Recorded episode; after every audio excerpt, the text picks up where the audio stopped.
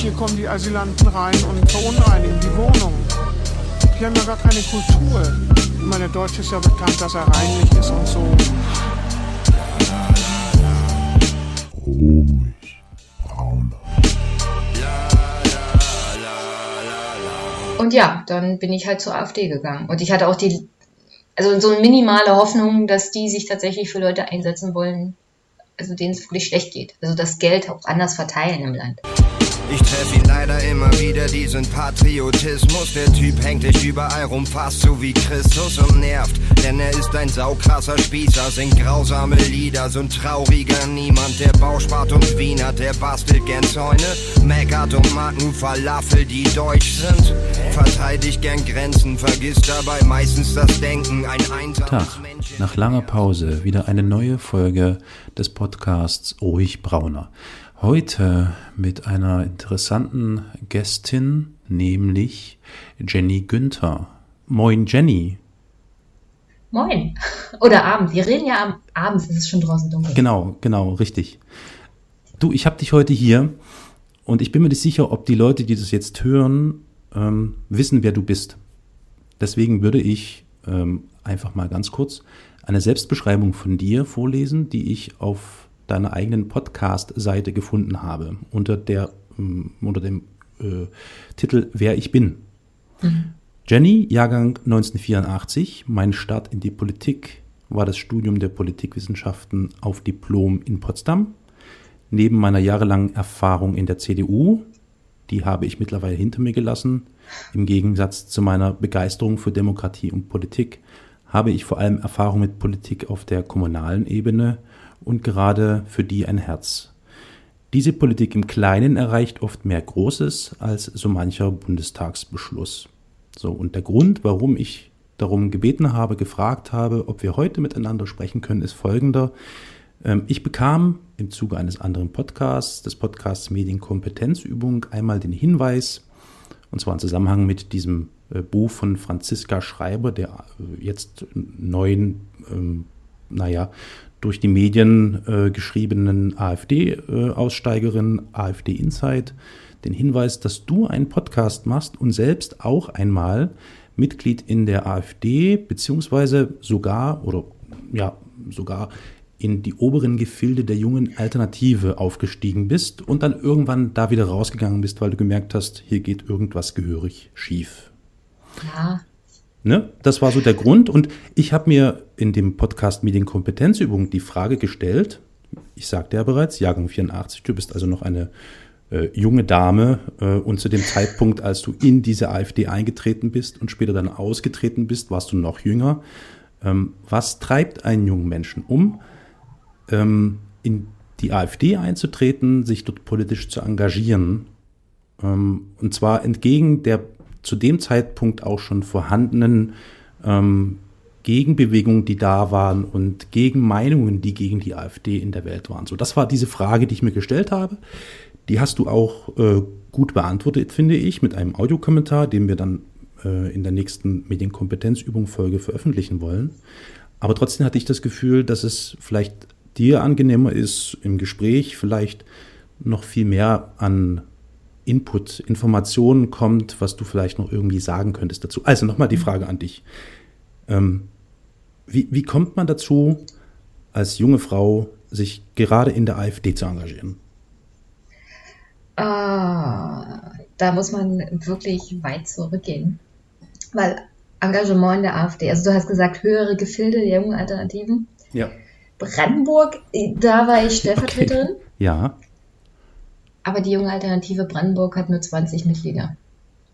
Also höhere mhm. Gefilde mhm. sind da nicht schwer. Jeder ist sozusagen mal drin. Und das war jetzt zum Glück auch nur ganz kurz. Und ich habe es gemacht, weil sie mich gefragt haben. Und auf den ersten Blicken fand ich das nett. Ja. Dass sie mich gefragt haben, ähm, im Nachhinein weiß man natürlich, das war natürlich für sie politisch auch zum Ausnutzen, war ja klar. Warum? Weil eine Aber, Frau oder, oder weswegen? Nee, weil ich von der CDU zur AfD gegangen ah, bin. Ah, deswegen, okay. Mhm, das mhm. ging durch die Presse und das war natürlich für die AfD eine Sache, die kann sie gut ausschlachten. Ja. Ähm, darüber habe ich mir zu dem Zeitpunkt aber auch keine Gedanken gemacht. Ich habe nicht daran gedacht, wie hilft es der AfD, sondern wie, wie kann ich der CDU eins reinwirken. Ja, klar. Mhm. Und äh, da, also da ist eigentlich der Punkt. Ähm, ich war sehr lange bei der CDU aktiv. Hab da, daher kommt auch meine Erfahrung in dem, im kommunalpolitischen Bereich. Darf da ich war fragen, ich Stadt mit, mit wie vielen Jahren bist du in die CDU? Also in diesem Fall wahrscheinlich Junge Union? Mitte Ähm, 20. Mit, oh, wow, okay. Mhm. Also da gibt es Leute, die steigen mit 14 ein. Also Ja, ja, ich Mitte weiß. 20 war schon alt. Ich war da schon alt. Ja. Äh, aber ich habe dann Mitte 20 bin ich in die CDU gegangen. Hm. Nicht zwangsweise, weil mich die Ideologie überzeugt hat, sondern weil ich ein Praktikum gemacht hatte Ja. bei einer Kreis, äh, Kreisgeschäftsstelle der CDU und die Leute ganz nett fand. Hm. Und weil ich dachte, Politik ist so und so für Menschen da, also im Großen und Ganzen ist es mittlerweile eigentlich auch egal, Hm. welche Partei, Hauptsache kommt was für die Bürger rum. Hm. Und ich fand den Ansatz eigentlich nicht schlecht, dass die, die was in ihrem Leben leisten, auch vorankommen. So. Ja. Mittlerweile weiß ich, das ist eine riesige Lüge. Nicht nur in der Gesellschaft, sondern in der CDU selber Mhm. als Partei. Es spielt überhaupt keine Rolle, was du leistest, wie viele Plakate du hängst, wie viel Flyer du verteilst, wie oft du Landtags- und Bundestagsabgeordnete in der Gegend rumfährst mit deinem eigenen Auto und auf deine eigenen Kosten. Hm. Äh, es spielt alles keine Rolle. Aber das Also, in wahrscheinlich fast parteiunabhängig ist, ne? Das ist wahrscheinlich Ja, das Partei ist natürlich Hm. parteiunabhängig, aber meine Erfahrung war halt mit der CDU. Ja, ja, verstehe schon, klar. Aber der der Politikbetrieb an sich ist hm, ein hartes Geschäft. Hart, ja, verlogen. Ja, Verlogen ist er ja, auch. Also, äh, jedenfalls, ich hatte viele, viele negative Erfahrungen dann gemacht mit der CDU. Ja. Ich hatte äh, vor einer ganzen Weile schon mal so eine Gesprächssituation mit jemand anders, mit einem anderen Podcast, aber das Mhm. wurde nicht veröffentlicht. Da habe ich das, also bis jetzt noch nicht veröffentlicht. Hm. Da habe ich das ganz gut beschrieben, dass ich zu dem Zeitpunkt auch emotional und psychisch ein bisschen angeknackst war. Also Okay. wenn du dann, Zorn. wenn du da, Zorn, Wut, verletzt sein, sowas in der Art wahrscheinlich auch, ne? nee, ich hatte recht, richtig Verfolgungswahn in der CDU zum Schluss. okay. Also du, du denkst nicht mehr, da, also man tritt ja ein, um was Gutes zu tun. So. Das st- so Und- idealerweise ja. Ja, idealerweise ja. Und dann äh, am Ende war es so, dass du nur noch geguckt hast, wer will dir hier als nächstes ein Messer in den Rücken rammen. Hm, hm. Und das ist keine gute Geist, ist kein guter geistiger Zustand, um Hm. Politik zu betreiben. Und, Ja. und das war dann halt in dem Jahr 2015, wo für mich dann auch das Ende mit der CDU erreicht war. Also aus, der, aus dem Laden wäre ich sonst so ausgestiegen. Und Mhm. leider Gottes kam dann das Thema Flüchtlingskrise dazu. Ja. und die AfD. Ich weiß, zu dem Zeitpunkt, sagen viele, war ja schon erkennbar, aber für mich, also, das hat mich alles in dem Moment auch gar nicht interessiert, weil mir ging es nur darum, also hier ist, hier ist ein Thema, meine CDU-Vorsitzenden haben schon wieder sich für eine Sache ausgesprochen, also sich hinter Angela Merkel gestellt zum Thema Mhm. Öffnung der Grenzen in dem Fall, Mhm. ähm, beziehungsweise es war ja die Aufnahme derjenigen, die in Ungarn auf dem Bahnhof Mhm. in Budapest äh, festgesessen haben. Ja. So. Äh, und was dann alles dem folgte. Ja. Und meine Vorsitzenden haben eben gesagt, ja, das ist ja eine super Sache. In der gleichen Woche, in der der Haushalt in meiner Stadtverordnetenversammlung besprochen wurde und wir nicht genug Geld hatten, um den gerade ausgebauten neuen Kita, also Kindergarten, um genug Kita-Plätze für die Leute zu besorgen, die schon da waren. Wir hatten Ja. gerade einen neuen Kita, also Kindergarten gebaut Ja. es ist, war nicht genug Geld da, es war nicht genug Kita-Plätze da und, und es war absehbar, dass wenn neue Leute kommen, Hm. für die auch kein Platz da ist. Ja, ganz kurz mal die Frage, ähm, welche, können wir darüber reden, welche Kommune oder welche Region? Welche? Ja, Jüterbock. Jüterbog, okay, alles klar, Ja. das ist äh, Da Brandenburg. komme ich, da komme ich originär her sozusagen. Okay, okay, das ist in Brandenburg, ne? Das ist in Brandenburg. Jo, okay. Mhm. Kommst du, kommst du auch aus Brandenburg? Oder Nee. es hörte sich so an, als ob ihr irgendwie in Brandenburg sitzt. nee, nee, nee, ich sitze in Dresden und Ah. ähm, Herr Fischer sitzt in Prag. Ui, Ja, das ist eine weite Strecke. Genau. Es hörte sich irgendwie so an, als ob ihr hier originär, also auf alle Fälle Ostdeutschland. Ja, das lässt sich vermutlich nicht vermeiden, dass man das dann doch hört. Hm. okay, Doch ein bisschen. Ja, ja. Also, ähm, okay, ihr habt also in der Stadtratssitzung gesessen und Mhm. ähm, da wurde von Seiten der CDU-Oberen gesagt, also ähm, das ist okay, das, was die Merkel da sagt, von wegen, die müssen jetzt hier rein.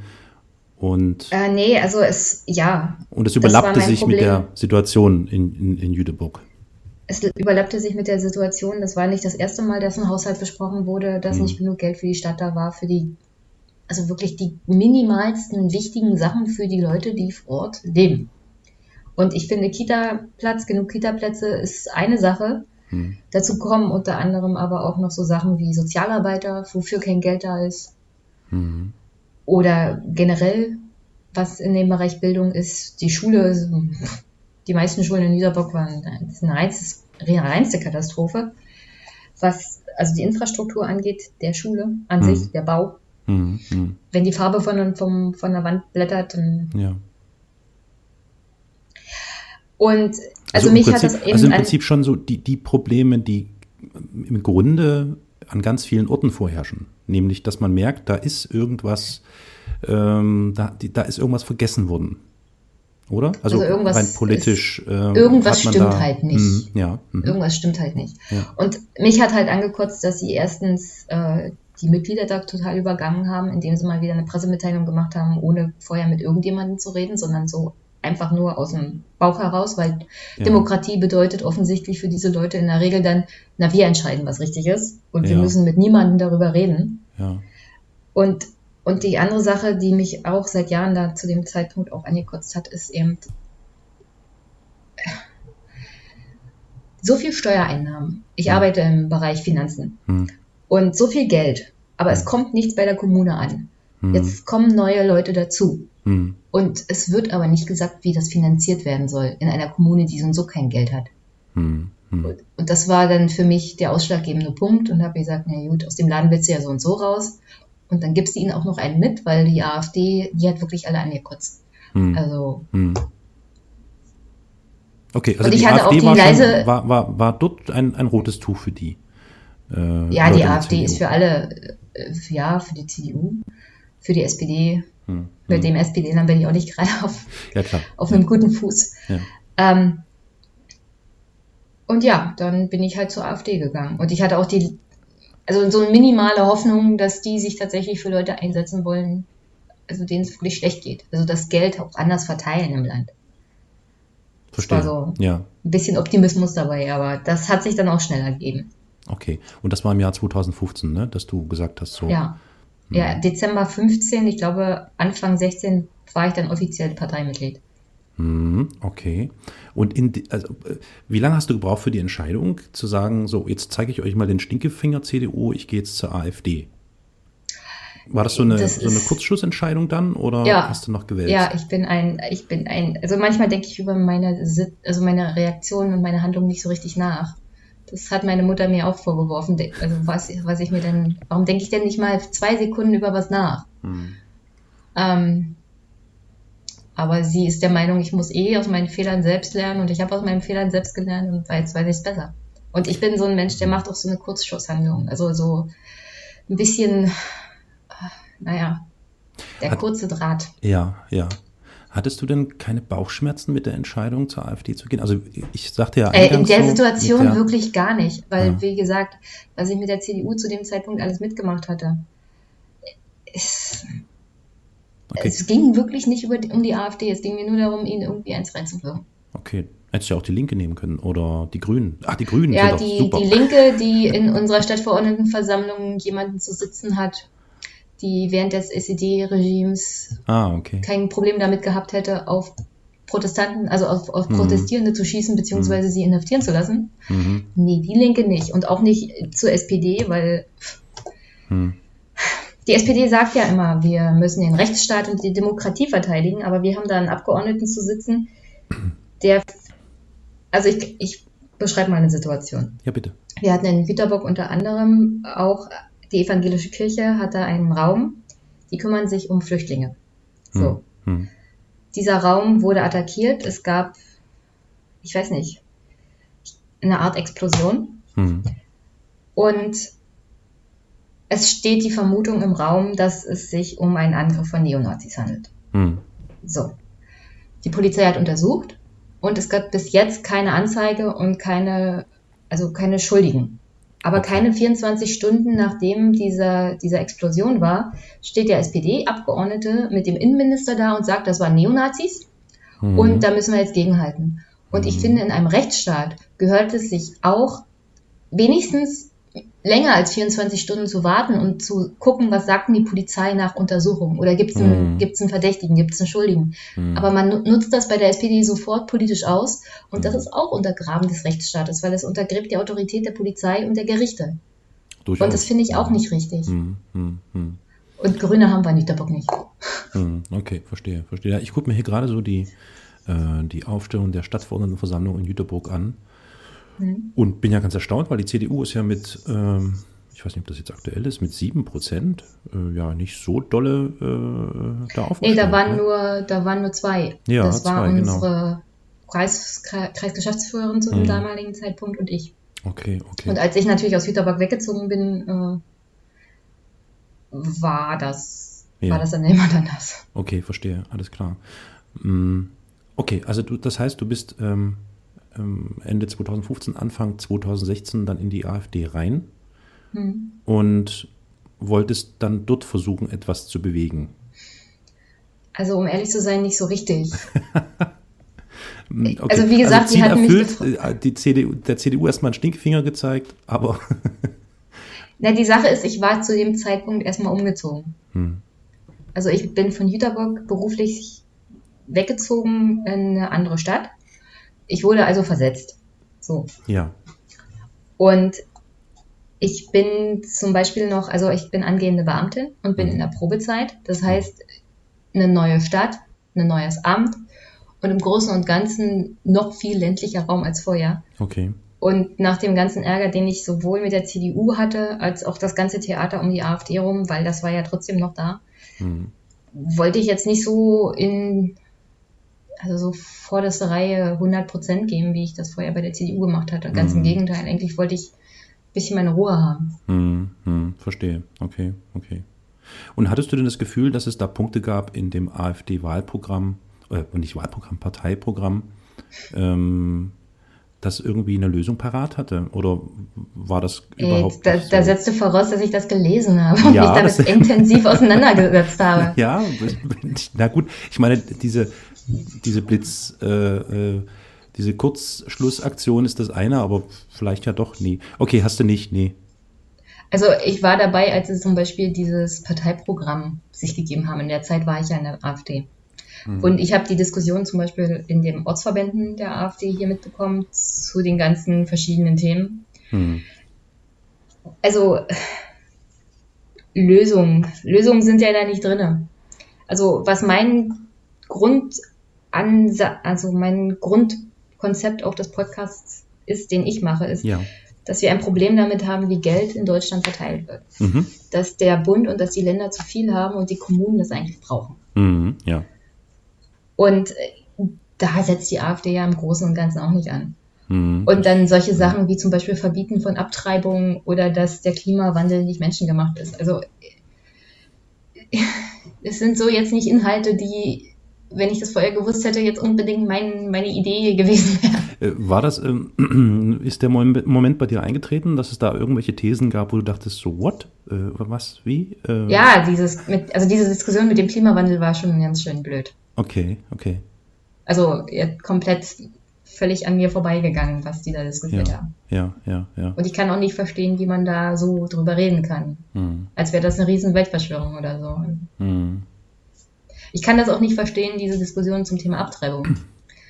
Also nicht nur in der AfD, so, sondern so generell, weil ich komme aus dem Osten und bin Mhm. der Meinung, ja, ist das. Da ist die Sozialisierung Darüber etwas hat- gewesen, ja. Also darüber hat jetzt wirklich der Staat überhaupt nicht zu entscheiden. Hm, Der hat die Mittel zurecht, äh, äh, die hat die Mittel zur Verfügung zu stellen, dass Frauen das machen können und sonst hat er sich da rauszuhalten. hm, hm. Da, also da bin ich schon ziemlich hart in der Sache. Und was die AfD da zu diesem Thema sagt, ist ja totaler Quark. Weil es ist wie die mit, den Republikanern in Amerika. Also alle Frauen sollen Kinder kriegen, selbst bei Vergewaltigung. Hm. Und wenn das Kind dann da ist, wer kümmert sich darum? Also ich, ich kann mir das nicht geistig vorstellen, wenn eine Frau zum Beispiel ein Kind nach einer Abtreibung kriegt, wie soll sie sich darum kümmern? Also ja, Ja. Okay, also wie lange hat es denn gedauert, bis es bei dir so diesen, diesen Moment des Erwachens gab, wo du gemerkt hast, fuck, ich glaube, ich habe mich hier irgendwie verrannt oder bin hier wahrscheinlich irgendwie in. in, in also wie gesagt, ich habe mich ja nicht, nicht wirklich wohlgefühlt von Anfang an nicht. Mhm. Und äh, dann gab es immer so immer so stückchenweise die ganze, also man kriegt ja auch viel mit. Man kriegt ja mit, dass die Leute zum Beispiel bei der IB sind oder bei der ja. bei dieser 1%-Sache. Mhm. Mhm. Und man ist ja selber nicht auf den Kopf gefallen, man weiß ganz genau, was das für Leute sind. Naja, klar, eben, eben, ja, ja. Und äh, dann habe ich aber auch mit, mich mit Leuten unterhalten, zum Beispiel, die, naja, nicht so verquer waren, wisst ihr? Hm. Wo ich dachte, naja, das ist ein normaler Mensch, wenn du den so im privaten Leben kennenlernen würdest, kannst dich gut mit ihm unterhalten, ist jetzt kein typischer Rassist oder Nazi, sondern eher so eher so ein bisschen konservativ mit sozialem An Anstrich. Hm. Also mit dem ich mich auch gut identifizieren konnte. Hm. Aber und dann ist man halt vielleicht ein bisschen länger geblieben als unbedingt notwendig, weil man dachte, naja, die Leute gibt es ja auch noch. Hm, hm. Also du sagst, es, es gab auch Leute, die nicht ganz so schlimm waren, wie man sich das vorstellt. es gibt, also mal ganz ehrlich, es gibt auch in der AfD oder gab in der AfD noch einige Leute, die nicht so schlimm waren. Also jeder einzelne Mensch für sich ist, bis auf ein paar Ausnahmen, die ich auch kennengelernt habe, jetzt gar nicht so, wie man sich das vorstellt. So, wo der, also in der Masse ist es wirklich immer schlimmer, als es ist. Ja, das ist wohl wahr. Das, hm. das ist, glaube ich, auch hm. meine Botschaft in meinem Podcast. Hm. Wenn man die Leute dann einzeln mal trifft ja. und sich mit ihnen unterhält, dann sind ihre Forderungen vielleicht nicht so verquer. Und in der Regel geht es dann auch über das hinaus, was als allererstes von der AfD zum Beispiel kommt, was heißt Grenzen dicht und Ausländer raus und sowas alles. Hm. hm. Also die Probleme der meisten liegen ganz an, woanders und sind viel tiefgreifender. Hm. Ja, gut, das ist, das ist, glaube ich, sowieso die, die, der Grundkonsens, dass wir eigentlich ganz andere äh, Punkte, Sorgen und Probleme ähm, angehen müssen. Ähm, vor, dieser, vor, diesem, vor diesem Flüchtlingsgeschrei, was sich dort immer wieder darüber legt. Aber das, das können wir noch später. Ich wollte noch mal ganz kurz, weil du, weil du vorhin sagtest, dass dein Anliegen eigentlich die Kommunalpolitik ist und hm. der Versuch, in der Kommunalpolitik etwas zu bewegen und ähm, da irgendwie ähm, die also, Menschen also, ja. ähm, irgendwie darauf aufmerksam zu machen, im Kleinen geht's los, oder? Ja, da bin ich momentan beim Podcast auch ganz schön weit weggekommen von. Mhm. Aber nächstes Jahr ist Kommunalwahl. Mhm. In Brandenburg, in Sachsen, ja. in Thüringen. Und wenn man sich so überlegt, was zum Beispiel in den Kommunen so alles entschieden wird, zum Beispiel geht es ja auch darum, Personal, das entscheidet unter anderem auch die Stadtverordnetenversammlung oder Gemeindevertretung. Hm. Wer wird eingestellt, wie viele? Hm. Zum Beispiel Kita-Gärtnerinnen, also Kindergärtnerinnen oder Sanierung von Straßen, da hat auch die Kommune jeweils mitzureden. Hm. Manche Kommunen sind Träger von Schulen und schulischen Einrichtungen. Erhalt von Bibliotheken, wenn hm. zum Beispiel eine Bibliothek in der Stadt ist, also da kümmert die, sich zum Beispiel. Kommunale Infrastruktur an sich, ne? Ja, genau. Ja. Alles, all, ja. eigentlich alles das, was unser Leben in einer Stadt, in einer kleinen Gemeinde lebenswert macht, entscheidet tatsächlich die Stadtverordnetenversammlung oder Gemeindevertretung vor hm. Ort. Hm. Hm. Und das war eigentlich mein allererster Ansatz, ähm, dass die Leute halt sich auch ein bisschen einbringen, weil das ist ganz schön eingeschlafen. Hm. Also es gibt wenig Begeisterung dafür, habe ich so das Gefühl. Es liegt aber auch hauptsächlich daran, dass zu wenig Geld da ist für die meisten Kommunen. Hm. Naja, also ich habe mir ein paar Folgen deines Podcasts angehört und habe versucht, dich, während ich so zugehört habe, ähm, zu verorten, wo ich dich ungefähr ähm, so parteipolitisch oder politisch einordnen würde. Und hm. ich habe so tendiert, es war schwer, ich, streckenweise hatte ich so ein bisschen das Gefühl, dass da ein bisschen FDP mit reingeschwungen äh, ist. Allerdings war das, glaube ich, im Gespräch mit Franziska Schreiber. Das kann vielleicht auch dadurch äh, äh der Fall sein, dass ich das mir so eingebildet ich. habe. Ähm, mhm. und letztlich, ja, ich glaube, dass, äh, also mein Gefühl war, dass du schon dann eher so in Richtung irgendeine linke Alternative gependelt bist. So, das war mein Gefühl. Zumindest jetzt aus den Folgen, die ich gehört habe. Ich habe jetzt nicht mhm. alle gehört, einige. Und da habe ich mich natürlich auch gefragt, wenn, wenn du dann Anfang 2016 in die AfD rein bist und dann merkst du gerade so, oh, äh, hier läuft irgendwie was anders, als ich das mir vorgestellt habe. Das ist alles ein bisschen eigenartig. Was geht in einem vor, wenn man da drin sitzt? Ähm, vielleicht gar nicht so tickt, wie die das gerne hätten. Und man, ähm, ja, da so, also ich meine, du bist ja erstmal als Parteimitglied da reingegangen. Du bist ja nicht sofort irgendwo äh, zu irgendeinem ähm, Parteioberen gegangen, hast gesagt, hallo, ich will jetzt hier diesen, diesen Posten haben. Das hat sich ja, wie du sagst, so eher automatisch ergeben. Hm. Aber wie, wie bist du denn dann so weitergekommen? Hattest du etwa vor, die AfD von innen ähm, zu demaskieren?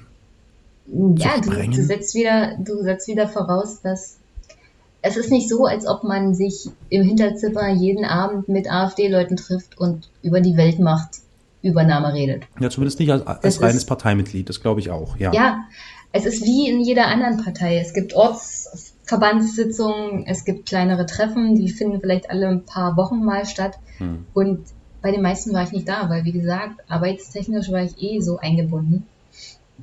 Und wenn ich irgendwo unterwegs war äh, mit AfD-Lern, dann waren das Leute, die ich einigermaßen erträglich fand. Also, hm aber wie kommst denn, wie, wie ist es denn dazu vor? gekommen, dass du dann, dass du dann ähm, so sukzessive dem Moment gekommen also, bist, dass du gefragt wurdest, du sag mal, wir haben hier die junge Alternative, du bist eine junge Frau, das wäre doch was für Nein, das, das war sofort, das war sofort nach meinem Eintritt. Ach was? Ja. Mhm. Also das war sofort danach. Das, also keine paar Wochen später war, war die Wahl und die haben mich gefragt und dann war es das. Und dann war ich vor Ort und dann, wie gesagt, ich habe da nicht großartig drüber nachgedacht. Mhm, und okay. Ich glaube,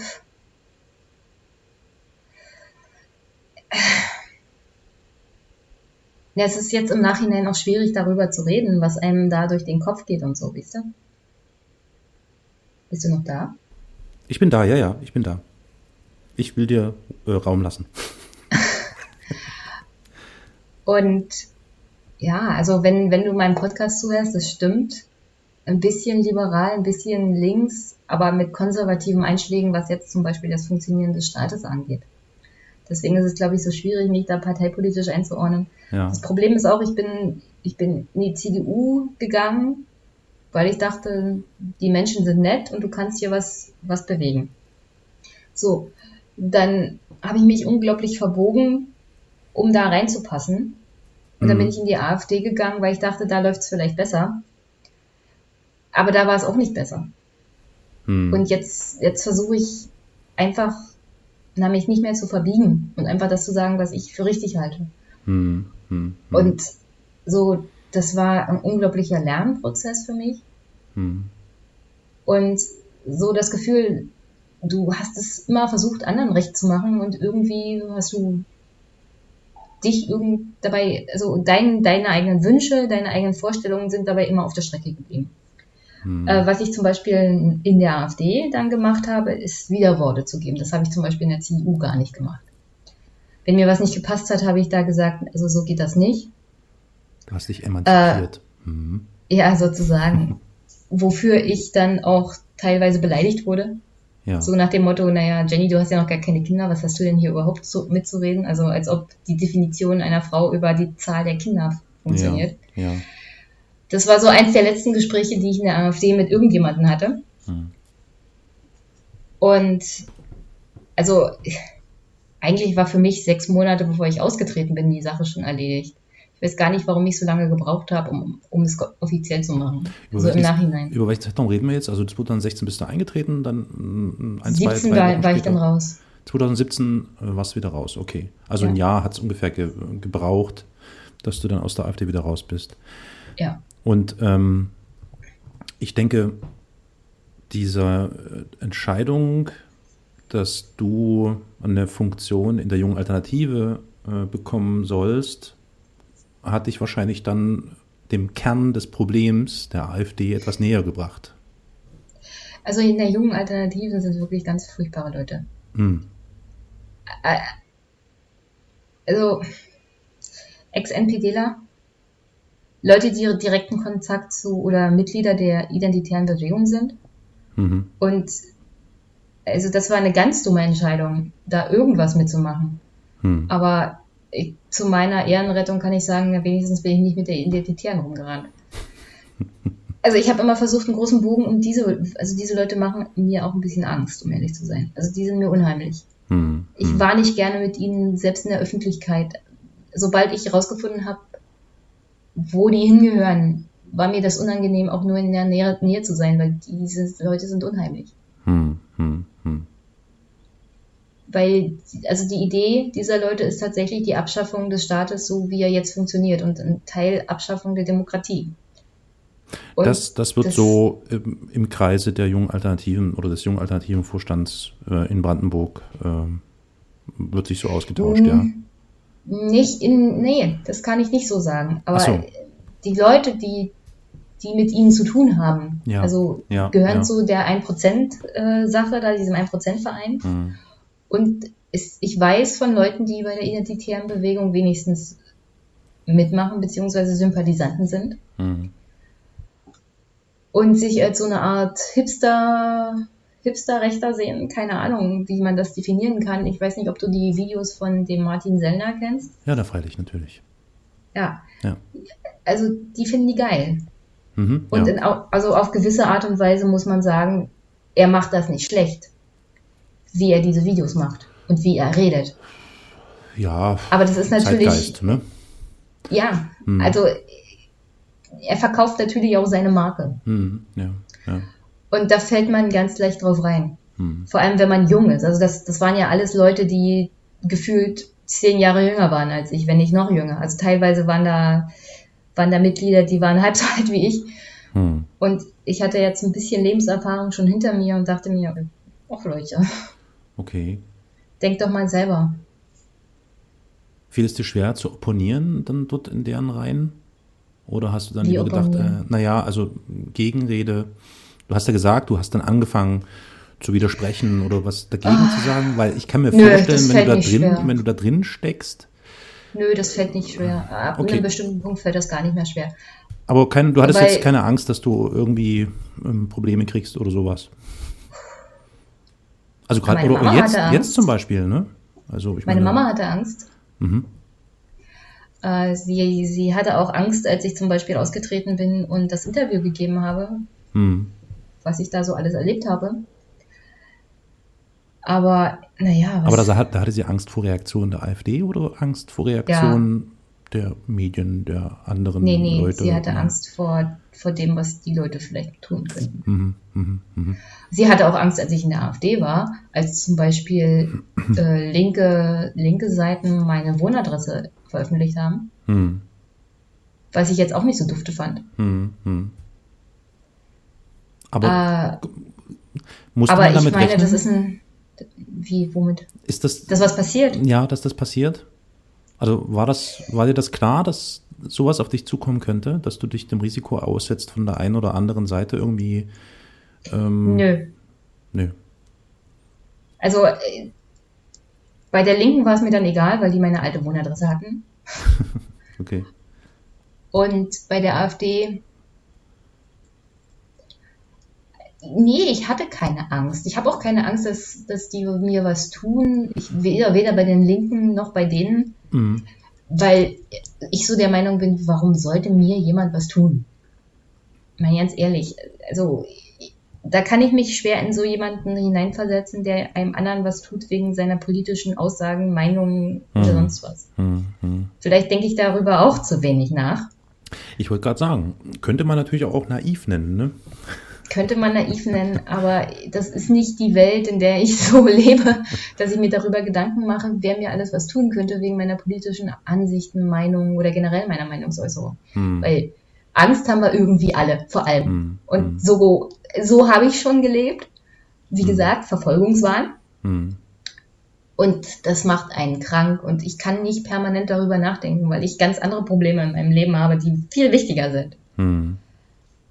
Also, nee, da habe ich mir nicht, nicht groß Gedanken drüber. Dann, dann muss ich sagen, ist es ja wirklich ein sehr mutiger Schritt von dir gewesen, dass du dann Anfang ähm, 2017 ähm, aus der AfD ausgetreten bist, das zum, also das ist vielleicht noch nicht der mutige, mutige Schritt, aber ähm, vielmehr finde ich ja dann doch mutig, dass du an die Öffentlichkeit gegangen bist und gesagt hast, ich war Mitglied der AfD, ich war ähm, im Vorstand der jungen Alternative Brandenburg und ich kann nur sagen, Warnung an alle. Das ist mhm. echt brandgefährlich. Also hast du das, also was ist dann passiert? Warum hast du das gemacht? Also, ähm, Du hättest ja auch rausgehen so können und die Sache auf sich beruhen lassen und deine Wege gehen können. Ja, könnte ich. Aber auf der einen Seite, die haben das für sich politisch ausgenutzt, als ich eingetreten bin. Mhm. Und äh, auf eine gewisse Art und Weise fand ich es nicht okay, was die so alles treiben und dass ich still und leise austrete. Mhm. Dann gab es da noch so einen Vorfall mit äh, dem Gleichsetzen von Menschen als Ratten. Mhm. Und das war dann für mich auch nicht so schön. Mhm. Also so generell fand ich das richtig abartig. Und hm. auch das Runterspielen vom Hitlergruß und so. Hm. Also, wie gesagt, da kommt vielleicht ein bisschen die Liberale in mir hoch, wo ich sage, ja, jeder sollte seine Meinung frei äußern können. Hm. Aber es gibt Grenzen, die sind uns vorgelegt durch den Rechtsstaat. Mhm. Und der Hitlergruß ist verboten, aus gutem Grund. Mhm. Und wer das runterspielt und nee, das, also mit irgendwelchen anderen Verbrechen gleichsetzt. Jedes Verbrechen ist für sich strafbar und sollte mhm. entsprechend bestraft werden. Und da gab es halt Diskussionen bei der AfD, unter anderem bei WhatsApp-Gruppen, Ah, äh, die, die das, gruppen die AfD-WhatsApp-Gruppen. Ja, die AfD-WhatsApp-Gruppen, okay. die das halt runtergespielt haben und die Menschen mit Ratten gleichgesetzt haben und die sich darüber gefreut haben, dass die Katze die Ratte getötet hat und das müsste man mit anderen Ratten genauso tun, hm. wo klar erkennbar war aus dem Gespräch davor, also den ganzen Gesprächsfaden, dass eigentlich man müsste alle Ratten, also alle Menschen, die so sind, auch töten. Hm. Stimmt, das habe ich gelesen in einem Huffington Post-Artikel, den du ja, äh, geschrieben ja. hattest, ja. Hm. Und nee, das. Wie, wie war es denn? Nee, ich fand das nicht gut. Mit der, mit der Parteiarbeit dort, wenn, als du dann im, im Vorstand der Jungen Alternative warst, dann geht es doch los so mit ähm, Posts verbreiten auf Facebook, ähm, was weiß ich, hm. äh, der hat ähm, jenes ich, Böses getan, der nicht und alle mm, sind so gemein mm. und so. Ich meine, das da ist, steckt man doch mit drin, ne? Ja, ich hatte tatsächlich kurze Zeit Zugriff auf die Facebook-Seite der Jungen Alternativen. Hm. Was ich gemacht habe, ist unter anderem äh, meine ehemaligen Kollegen von der Jungen Union anzupöbeln. Danach wurde mir mein Zugang entzogen. Mhm, okay. Gut, solange es die Kollegen der Jungen Union sind, mag es ja noch gehen. okay. Ja, nee, aber man kennt das doch, ne? So diese, diese Posts, die man. Ja, ich habe aber nicht so gemacht wie zum Beispiel Franziska Schreiber. Also, ah, okay. dass ich mhm. irgendwie mhm. Wahrheiten verdreht habe oder mir die oder Fakten verkürzt. so hingelegt ja, ja, ja. ja, ja. Also sowas habe ich nicht gemacht. Mhm, okay. Aber hast, hast du es mitbekommen, dass sie das machen? Nee. Okay. Um ehrlich zu sein, ich habe da auch nicht so richtig hingeguckt. Okay, verstehe. Hm. Weil, wie gesagt, hm, es war mir auch im Großen und Ganzen egal, weil ich nehme ja Facebook jetzt nicht so, also zu dem Zeitpunkt habe ich Facebook jetzt nicht so wahrgenommen wie die meisten anderen und wie Franziska es zum Beispiel wahrgenommen haben, dass sie permanent bei Facebook war, hm. dass sich ihre äh, ganze Kommunikation darüber betrieben hat. Hm. Ich habe so gedacht, naja, das ist halt Facebook. Welchen Einfluss kann Facebook schon haben? Ja, der Facebook. Das war natürlich vor Trump. ja, ja, ja. Okay, verstehe. Gut, aber jetzt nochmal, ich, ich kehre nochmal zurück zu der Frage, du hast dann diesen mutigen Schritt getan und, und hast mhm. gesagt, so ich mache das jetzt öffentlich und ich schreibe auch bei der Huffington Post dann einen äh, mhm. Artikel dazu. Ja, ein Freund hat mir das empfohlen, um mhm. ehrlich zu sein. Mhm. Also, dass ich zur Presse gehe und ähm, das mache und wie war, die, wie war das, das, Feedback? Eine Journalistin hat mich dann ähm, zur Huffington Post weitergeleitet sozusagen. Mhm. Das Feedback, das Feedback war also von der AfD kam nichts. Mhm. Von ehemaligen Bekannten, die die Kommunikation mit mir ausge, äh, also beendet hatten, kamen positive Reaktionen und das war es dann im Großen und Ganzen. Oh, stopp, das ist ja jetzt, jetzt wird es ja interessant. Moment, Sekunde. Ähm, das impliziert gerade, dass mhm. du durch den Eintritt in die AfD dass da was durcheinander gekommen ist bei dir, ja, im, im Freundesbekanntenkreis. Naja, also, also so enge Freunde waren es nicht, sondern Mhm. so Bekannte. Okay, und die waren verwirrt und haben gesagt, äh, was geht denn jetzt? Warum macht die das? Ja, zum Beispiel wurde mir gesagt, ich würde den demokratischen Bereich be- verlassen irgendwie. Hm. In die Richtung ging ein Zitat, Hm. äh, wo ich, wo ich der Meinung war, ja super, äh, du dummes Arschloch, Hm. weil also Demokratie, die AfD ist nicht verboten und ist immer noch ein freies Land. Hm. So und nachgefragt, warum ich das gemacht habe, hat er auch nicht, sondern erstmal geurteilt. Ja. Und ja. da ist, da ist die Beschreibung, die Franziska gebracht hat, schon ganz gut. Weil wenn, wenn die erstmal mit so einer Reaktion kommt, wie sollst denn du darauf reagieren? Hm. Also, du wirst sozusagen abgeschrieben. Hm. Äh, Leute bei Facebook haben geschrieben, braune Augen, braune Gesinnung, wo ich mir denke, na super. Hm. Also von körperlichen Attributen wird auf meine Geisteshaltung geschlossen. Das hat schon was von Rassismus. Könnte fast von der AfD gekommen sein, ja. Hm. Ja, war aber von, war nicht von der AfD. Hm. Hm. Und also das war damals, als ich in die AfD eingetreten bin. Und dann ist die Gegenreaktion natürlich, naja, äh, eine positive Gegenreaktion können diese Leute jedenfalls nicht erwarten von mir, Ja. weil verstehe. sie keine Kommunikation betreiben, sondern einfach verurteilen und das war's dann. Okay, das hast du auch bis heute nicht verstanden oder ähm, Nö, das verstehe ich auch nicht. Okay, und ja. also in gewisser Art und Weise kann ich es nachvollziehen bei normalen Leuten, also Bürgern auf der Straße. Wo ich es nicht nachvollziehen kann, sind Politiker, die eine Verantwortung haben, und zwar je, gegenüber jedem Bürger. hm. Nicht nur denen, die sie sich aussuchen. Und Mhm. deswegen finde ich das rechtlich schäbig. Hm. okay. Und also die Reaktionen waren dann doch recht positiv. Hm. Ähm, das waren teilweise Leute von der Linken. Hm. Die hatten mich zum Beispiel nicht verurteilt, auch nicht öffentlich. Hm. Aber die haben gesagt, ja, gute Entscheidung und äh, gutes Interview. Hm. Und das hm. war's dann im Großen und Ganzen. Ich wollte auch nicht so viel Tamtam darum haben, Hm. weißt du? Ja. Ich wollte schon damals bei dem Eintritt in die AfD kein Tamtam. Und als ich ausgetreten bin, auch nicht. Für mich war es das eigentlich dieses eine Interview und mehr wollte ich nicht. Hm. Okay. Weil die Aufmerksamkeit, ähm, also so Buchschreiben oder sowas, das würde mir gar nicht in den Sinn kommen, weil das zu viel Aufmerksamkeit wäre für mich. Hm, hm, hm. Was hast du denn, ich meine, ein Jahr ist jetzt nicht allzu lang, aber ich glaube, in der Parteipolitik ähm, ist das schon, also ich glaube, das genügt, das hast du ja auch selber äh, gesagt und geschrieben, um Einblick zu gewinnen in die Struktur einer Partei oder in die Vorgehensweisen, egal ob das jetzt die CDU, AfD, was auch immer ist. Ähm, kannst du denn von da was mit rausnehmen und den Leuten, das versuchst du ja auch, glaube ich, mit deinem Podcast, mit auf den Weg geben. Wie geht man denn jetzt zum Beispiel als jemand, der sich, also ich spreche da jetzt mal, spreche jetzt mal aus meiner Sicht und sage, ich bin verdammt nochmal extrem ähm, genervt.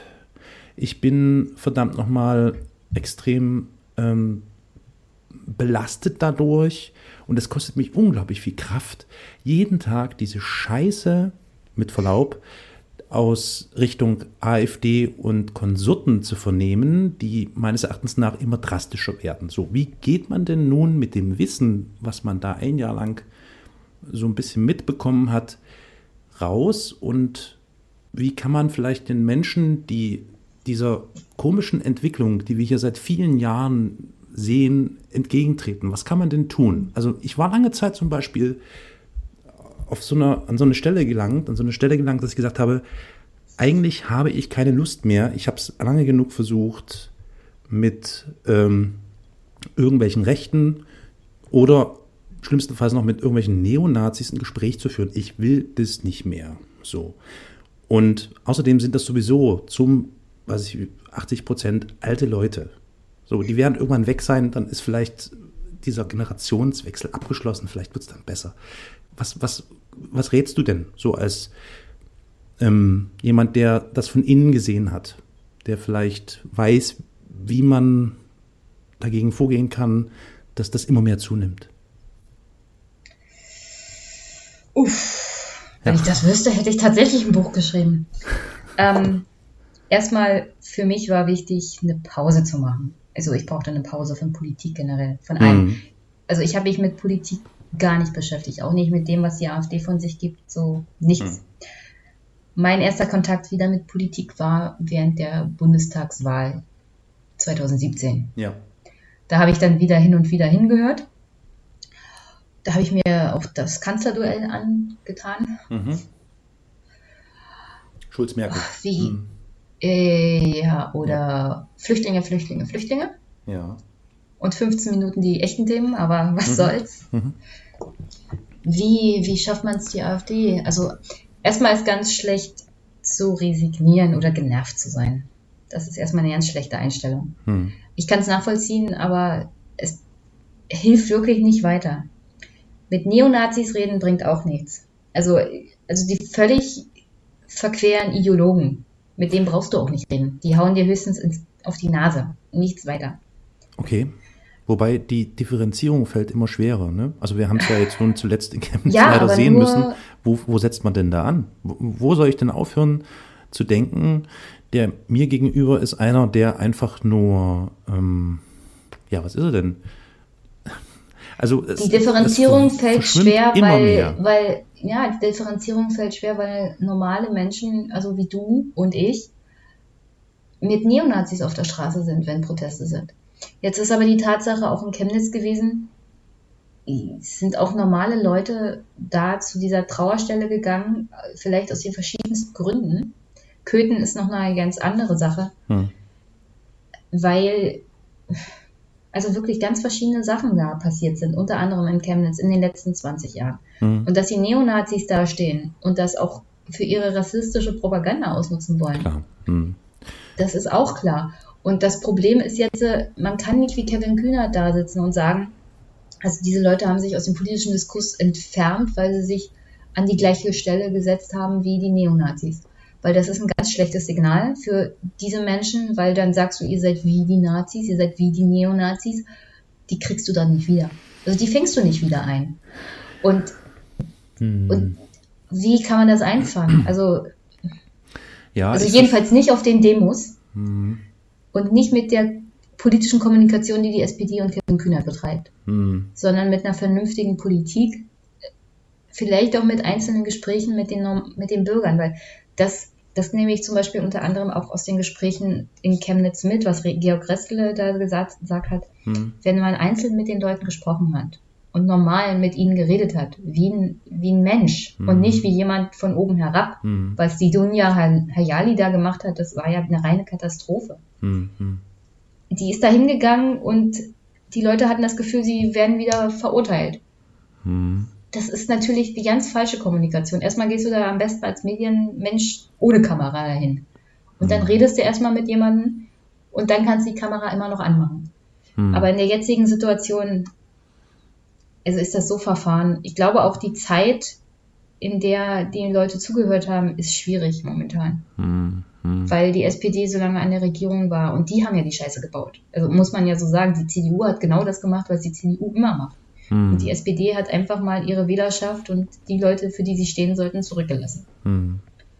Und, und ja, das, kann, das geht nur mit Kommunikation und dem, naja, der Botschaft, Leute, wir verstehen euch und wir werden da jetzt was tun. Und guckt euch doch mal an, was diese Neonazis wirklich wollen. Und ob wollt ihr das wirklich? Und höchstens so. Hm. Weil, also anders kann ich, kann ich auch nicht sagen, wie man das knackt. Okay, also Weil ich glaube schon, dass Chemnitz den mhm. meisten Menschen, die da waren, also nicht, nicht die Neonazis, sondern die Krankenschwester aus Chemnitz zum Beispiel, die ich in meinem Podcast erwähnt habe, das hat den hm. Leuten auch Angst gemacht. Die wollen das nicht. Hm. Die fühlen sich aber machtlos und ohnmächtig in, in, einer, in einer Gesellschaft, die, von der sie das Gefühl haben, die sie zurücklässt.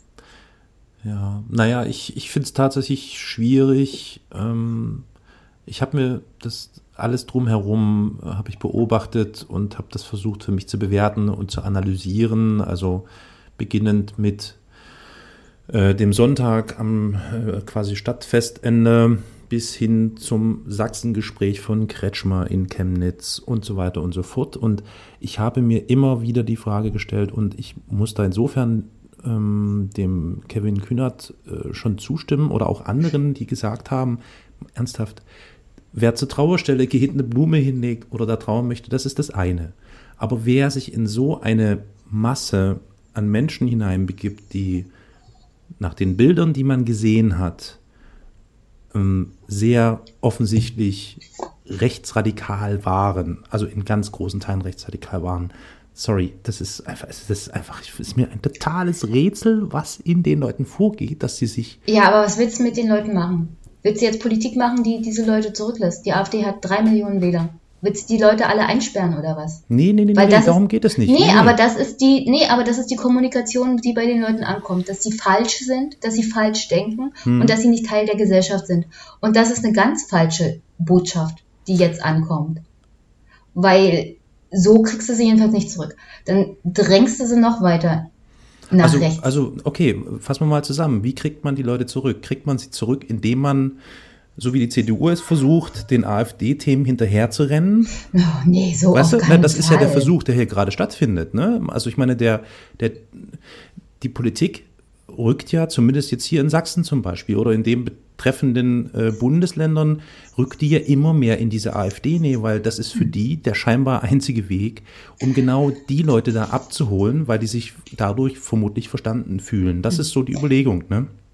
Ja, äh, Kretschmer, da gibt's viele Punkte in dieser Richtung, die ich kritisieren kann. Aber wenn, wenn du ihm genau zugehört hast bei diesem Ka- Sachsengespräch in Chemnitz auch, Ja. dann hat er versucht, mit den Menschen über ihre echten Probleme zu reden. Und er hat versucht, die, die Aufregung und die Wut ein bisschen aus dem Gespräch rauszunehmen. Ja, ja, natürlich. Das macht ja auch Sinn. Also mal ganz im Ernst, wenn ich mich da hinstelle als äh, äh, Ministerpräsident, dann muss ich das tun. Insofern, klar, also Respekt, Hut ab, dass es sich dahingestellt hat, mal abgesehen davon, dass das schon lange terminiert war und ja eher zufällig jetzt mit diesen ganzen Vorfällen zusammenliegt.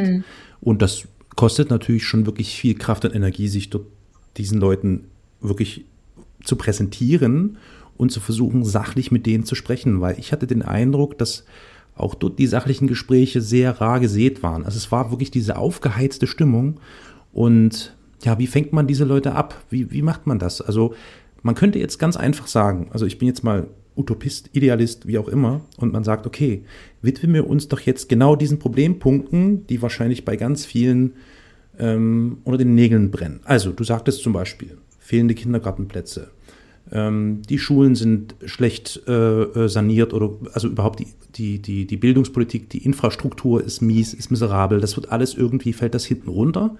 Aber es wird ja immer wieder, und das ist, glaube ich, das große Problem, überdeckt durch diese Flüchtlingsfrage. So, wie kommt man aus dieser Chose raus? Und da hatte ich so ein bisschen die Hoffnung, dass du vielleicht auch noch irgendwie was beitragen kannst, wie du das empfindest aus Wie, deiner. wie, soll ich, wie soll ich die Politiker dazu bringen, nicht mehr darüber zu reden? Weil, Hm. also mal ganz ehrlich, egal was, wir reden über die AfD und wenn wir über die AfD reden, reden wir über die Flüchtlingsfrage. Wenn ich mir die Generaldebatte angucke, ja. Also alle jubeln Kars zu und alle jubeln Schulz zu. Was sie da gemacht haben, ist nichts anderes als das gleiche wie ein AfDler. Ja, natürlich. Klar. Rumschreien ja, im Parlament Genau. und, und beleidigen. Mhm. Es klingt auf den ersten Moment toll, aber im Großen und Ganzen ist es die Sprache der AfD, die sie jetzt natürlich als Videos und als O-Töne bei ihren eigenen Wählern verkaufen, weil das ihre eigenen Wähler hören wollen. Hm. Aber das ist nur der harte Kern. Hm. Und da gibt es mittlerweile auch schon Kritik. Ich erwarte nicht von Politikern wie, naja, von Kars erwarte ich es, aber von Herrn Schulz erwarte ich nicht, dass sie im Parlament sich genauso verhalten wie die AfD. Weil am Ende hat die AfD nämlich dann gewonnen. Hm. Sie hat genau das reingebracht ins Parlament, was die Wähler der AfD unter anderem äh, erwarten. Hm. Und zwar, dass, dass die Politiker mal angebrüllt werden, dass sie mal richtig Angst kriegen und dass da Wut herrscht. Aber mit Wut kommen wir gar nicht weiter. Gebe ich Und, dir recht. Ja. und, und jedes Mal, wenn wir wütend Debatten im Parlament sehen von den anderen Parteien gegen die AfD, reden wir über die AfD und dann ist immer die Flüchtlingssache Hauptthema, egal wie. Weil die AfD ist die Partei der Flüchtlingsdebatte. Und solange wir, also solange es nicht geschafft wird, im Parlament wieder vernünftige Sachpolitik zu machen, solange kriegst du diese Debatte auch nicht weg. Hm. Also ich kann mich an nichts Konstruktives aus dieser Haushaltswoche erinnern, das wirklich hängen geblieben ist. Außer die Rede von Kars und Schulz. Und das war nicht konstruktiv. Wenn ich mir den Haushalt, die Eckpunkte angucke, ist das eine reine Katastrophe. Also es ist wirklich Status quo und weiter so und mhm. hier mal ein Schräubchen und da mal ein Schräubchen, aber eine reine Katastrophe für die Weiterentwicklung dieses Landes. Also die Themen, die ich angesprochen habe, mhm. das, das mhm. passiert da gar nichts. Und und das ist ja bloß die Sache, wo der Staat Geld investieren kann. Die andere Sache ist ja, dass wir im Osten dezidiert weniger Geld haben. Also ein Arbeitnehmer im Osten verdient weniger als im Westen. Wir ja. haben hier eine, ein Bruttoinlandsprodukt pro Kopf, das dreimal geringer ist als in Hamburg oder Niedersachsen. Also ja. das ist auch ein strukturelles Problem. Das wird auch nicht angegangen. Und wenn Kevin Kühner da sitzt und sagt, naja, ähm, kommt mal wieder in den politischen Diskurs zurück, was sollen die Leute mit Kevin Kühnert besprechen? Ey, ey Kevin, ich habe einen Teilzeitjob, zwei sogar, verdiene Mindestlohn. Das ist übrigens ab jetzt die Lohnuntergrenze, also ja. die Lohnobergrenze für die meisten Leute. Danke dafür, SPD. Mhm. Und Kevin gibt hier keine, keine Alternativen. Er gibt nichts vor, sondern also wir wollen eigentlich so weitermachen wie bisher. Mhm. Aber du als du, du Politikwissenschaftlerin, jetzt sag mir doch mal, wie kriegen wir das denn jetzt gebacken? Sollen wir die AfD rausnehmen aus dem Gespräch? Sprich, also hm. was ja auch so meine Überlegung war, sollte man vielleicht versuchen, so wenig wie möglich die AfD immer wieder in den Mittelpunkt zu rücken, mittels ja, definitiv. Geschrei und mm, keine Ahnung, ja? Also, also aber dann kommt doch das Geschrei von der AfD wieder und die sagen mhm. wieder, ah, wir werden zensiert, wir werden ausgeblendet, bla bla, keine Ahnung. Also wie nee, ich sage ja nicht, sie sollen, sie sollen ausgeblendet und zensiert werden, Na, sondern nicht so viel über die reden, sondern ne, ja, also vernünftig, vernünftig im Parlament debattieren wird schon helfen. Hm. Ähm, ihnen keinen Raum geben, so einen Auftritt zu machen, wie wir gehen jetzt alle mal raus, weil das war natürlich auch wieder ein Punktsieg für die AfD, egal was egal was andere sagen. Ja. Also das Chaos, die da rausgeredet hat, Jubel, Jubel, aber sie sind rausgegangen und das war für sie ein Punktsieg im Großen und Ganzen, weil keiner Chaos leiden kann. Mhm. Wenn die SPD da jemanden hingestellt hätte, der ein paar Sympathiepunkte hat, aber Johannes Kahrs hat keine. Ja. Der ist der oberste Neoliberale in der SPD. Ja. Also so eine Rede. Erstmal braucht das ein bisschen mehr Werbe. Also das muss ein bisschen mehr Anmut haben. Mhm. Also so ein richtig schöner, also ich hätte gerne einen Redner wie Willy Brandt, mhm. der auch sympathisch ist. Mhm. Der kann so eine Rede halten. Mhm. Und dem nehme ich das auch ab. Mhm. Aber bitte nicht Kars. Weil dann gewinnt die SPD, äh, dann gewinnt die AfD. Ignorieren ist eine schlechte Idee, weil das hat Österreich gezeigt, das ist, das macht sie auch nur stärker. War das so? Haben die die ignoriert? Ja, die haben sie teilweise ignoriert. Ah, hm. Und das, das naja, hat sagen wir es mal so, vielleicht, vielleicht nicht ignorieren, aber nicht über jedes Stöckchen springen, was, ja. was von denen hingehalten wird, ne? Ja, also nicht über jedes Stöckchen springen, nicht jede Provokation ernst nehmen. Weil die SPD hat jetzt die Meinung nach Chemnitz, also wir müssen die AfD bei jeder Sache stellen. Hm. Das ist, ist glaube ich, aber eine ganz dumme Idee. Weil dann ist die AfD wieder immer Thema. Hm, hm, hm. Also stellen da, wo es wichtig ist. Weil also Kars und Schulz haben auch auf die Rede von Gauland geantwortet. Und das Dumme an Gauland ist, er ist ein alter Mann. Er ist ein alter Mann, der krank ist. Ja. So. Und er hat diese Rede ohne großes Gebrüll gehalten, bis auf zwei Ausnahmen. Hm. Eher ruhig, eher gelassen. Und die Reaktion darauf von den Gegenrednern war halt völlig überzogen. Und das macht, das macht mir dann schon Sorgen, wenn, wenn sie den Ton nicht richtig treffen, dann, mhm. dann denke ich immer, oh Leute, das könnt ihr doch besser. Mhm. Aber vielleicht üben sie noch. Also ignorieren wäre eine schlechte Idee, darstellen, wo es wichtig ist, nicht mehr über Flüchtlinge, Integration oder so reden, sondern einfach Geld in die Hand nehmen und nicht mehr groß darüber palabern mhm. und die wichtigen Debatten im Parlament führen, wie zum Beispiel kann die Bundesregierung einfach so einen Syrien-Angriff fliegen, ohne das Parlament zu fragen. Hm, hm, hm. Oder wollen wir mal darüber reden, welche, welche Bedeutung das Parlament überhaupt noch hat? Oder hm. also solche Sachen würde ich da hm, gerne ja. diskutiert haben. Ja. Oder wie man den, wie man die Schere zwischen Arm und Reich wieder einigermaßen geschlossen kriegt. Mhm. Das sind, das sind die wirklichen Probleme. Vielleicht auch mal eine richtige Steuerreform. Darüber redet überhaupt keiner. Die Ideen der FDP sind nicht gerade das, was ich mir unter Reform in Sachen Steuern vorstelle. Okay, das heißt einfach mal wirklich das Staatssäckel aufmachen und versuchen, Geld rauszuschütten. Nee. Und damit so den Leuten nicht. zu zeigen, ähm, Nee, so auch nicht, sondern eine ganz konkrete Reform hm, von Finanzierung ähm, des Staates. hm, Weil, wie gesagt, mehr Geld für die Kommunen heißt, man müsste das Geld anders verteilen. Man gibt den Kommunen mehr Geld aus dem Staatssäckel, dafür haben Länder und Bund weniger. ja, Und ich weiß auch nicht, was der Bund mit dem ganzen Geld macht. Er steckt sie permanent in irgendwelche Fonds. Und Ja. die Kommunen können das Geld aus diesen Fonds nicht abrufen, weil erstmal müssen sie in Vorfinanzierung gehen. Die meisten Kommunen können sich das nicht leisten. Und damit bleiben die Fonds voll und die Kommunen haben weder Breitbandausbau noch sanierte Straßen. So, okay, da kommen wir nämlich zum interessanten Punkt. Ähm, liebe Zuhörerinnen, liebe Zuhörer, ihr merkt, wir landen immer wieder bei der Kommunalpolitik.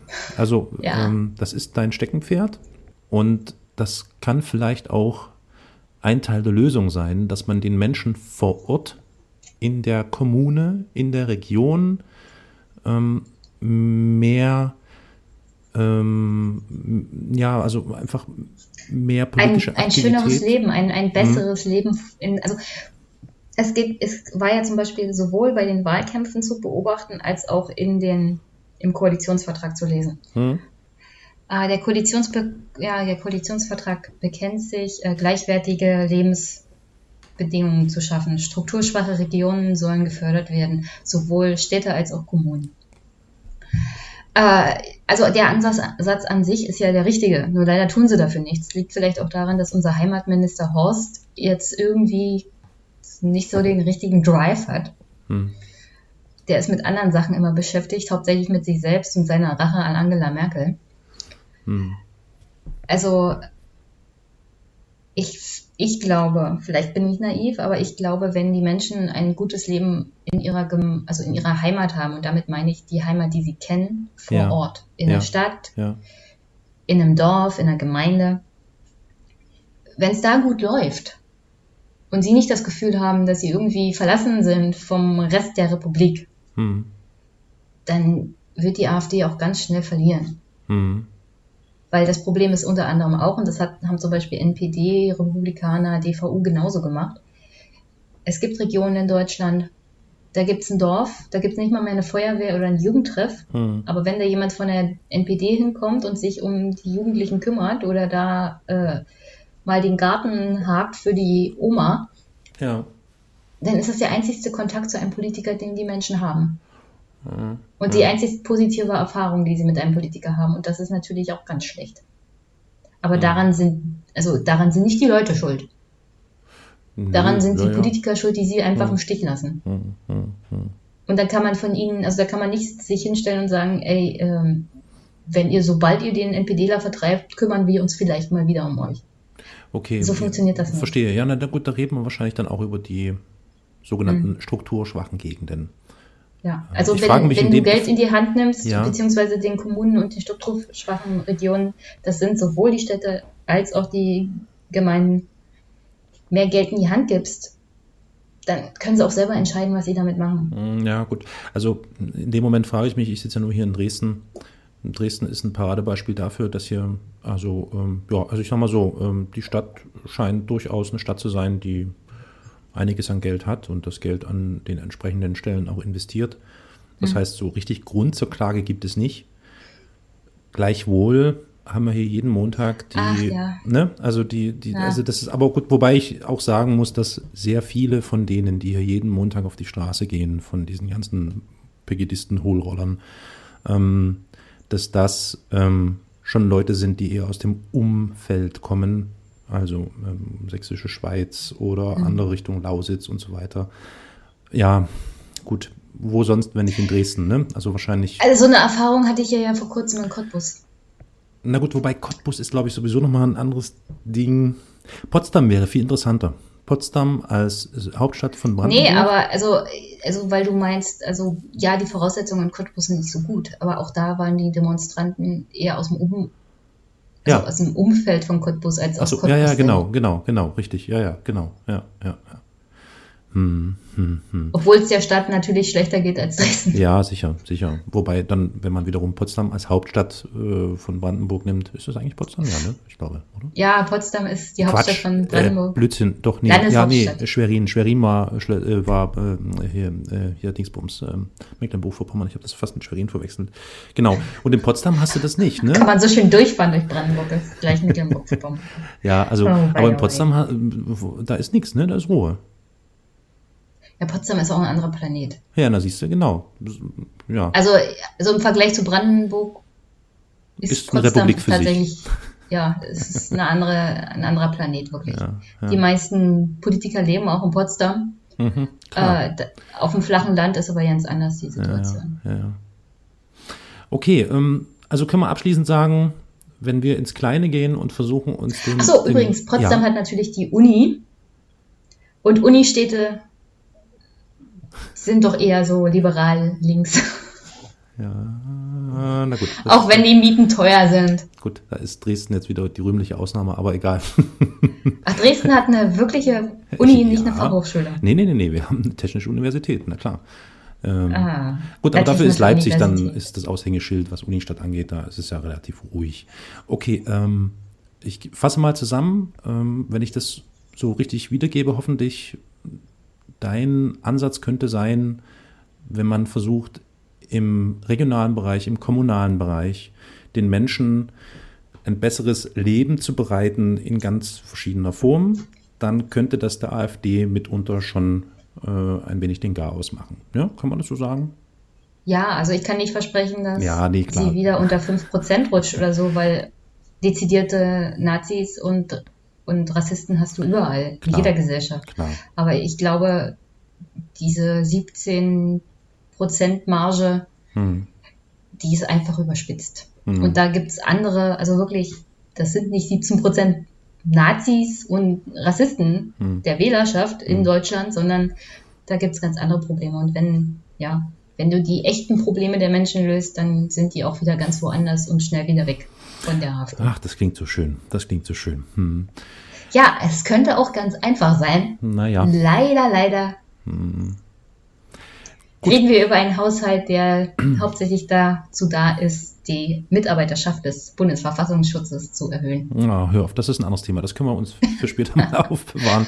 Gut, also in Hinblick auf die Wahlen, auf die Landtagswahlen, die in 2019 in äh, Brandenburg und auch in Sachsen zum Beispiel anstehen, jetzt, ja, das Statement, ähm, wenn wir uns versuchen, der Kommune zu widmen und den Leuten mal zu zeigen, dass es auch in dem jeweiligen Bundesland, in dem jeweiligen Ort, in der jeweiligen Stadt durchaus einiges zu tun gibt und man das anpackt, dann könnte man da vielleicht einen Weg finden, wie man die wieder ein bisschen rausbringt aus den Landtagen Ja. oder schwächt. Ja, vor allem, vor allem in der Kommune. Die Landtage kannst du jetzt erstmal vergessen Mhm. Ja, ja. nach 2019. Ja. Also wenn nichts Großartiges passiert, dann sind die verloren erstmal. Hm, hm. Okay, vielleicht noch zu guter Letzt. Ach nee, lieber nicht. Ich wollte gerade nach deiner Prognose fragen. Ich lasse es lieber nicht, weil wir wollen. wir wollen Ein bisschen Optimismus müssen wir uns hier bewahren. Genau, genau, genau. Okay, gut, Mensch, das ist ja dann doch ein ähm, längeres Gespräch geworden und doch politischer, als ich dachte. Ich hatte mir so erhofft, dass du mir so irgendwie die dunkelsten Geheimnisse der AfD verraten wirst und irgendwie. Kann ich dir schlecht verraten. Die meisten dunklen Geheimnisse hat die, hat die Presse so und so schon rausbekommen und das ist auch ganz Beziehungsweise die finden wahrscheinlich in den Schlafzimmern der jeweiligen. AfD-Parteivorsitzenden statt. Über solche Sachen würde Nee, nee. ich so und so nicht reden. Nee, ich möchte das auch gar nicht. Äh, Ich stelle mir jetzt gerade kleine rosa Schweinchen vor. Irgendwas. Okay, ähm, Jenny, es war sehr interessant mit dir zu sprechen. Ich danke dir vielmals, dass du dir die Zeit genommen hast. Und ähm, ja, ähm, ich wünsche dir alles Gute und bis bald. Ne? Ja, bis bald. Ciao. Tschüss. Hier kommen die Asylanten rein und verunreinigen die Wohnung. Die haben ja gar keine Kultur. Ich meine, der Deutsche ist ja bekannt, dass er reinlich ist und so.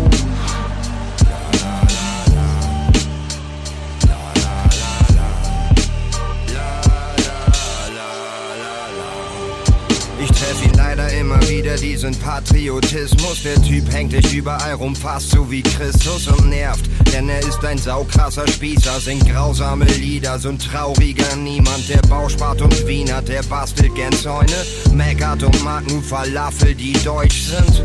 Verteidigt gern Grenzen, vergisst dabei meistens das Denken. Ein einsames Männchen im Ernst. Du bist stolz, Deutscher zu sein.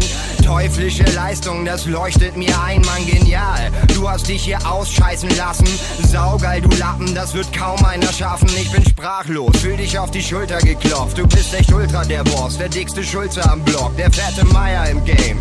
Ich feier extrem, ich hab noch nie auf einem Haufen so viel Geilheit gesehen. Du bist der Schmidt im Biss, der dickste Fisch. Ey, kaum zu glauben, wo dich Mutti aus der Ritze schiss. Alter Deutschland. Ja, dieser Schuss war gezielt, schwer zu treffen, diese Fläche zwischen Stuttgart und Kiel.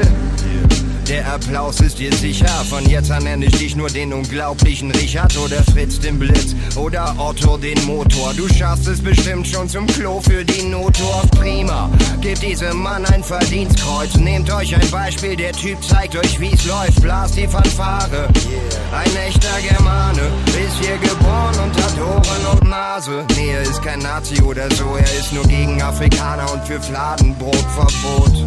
Und so und gegen Islam und Bananen, Afghanen und Jugoslawen und Raben, weil die schwarz sind und den Eichhörnchen die Arbeit wegnehmen. Das ist der Abendland Boogie, hol mal die Fahne ran, Schnuckey, für das Land von Fatih und Motey. Hand auf das Herz, die Gedanken sind frei, denn die Gedanken sind leer. Das ist der Abendland Boogie. Hol mal die Fahne ran, Schnuckey. Zeig mal die germanischen Muckeys. Und dein Gewehr mit dem richtigen Land liegst du niemals verkehrt. Yeah. Die Gedanken sind leer. Die Gedanken sind leer.